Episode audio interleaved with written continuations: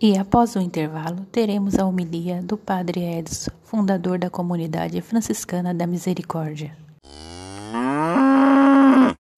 E após o intervalo, teremos a homilia do Padre Edson, fundador da comunidade franciscana da Misericórdia.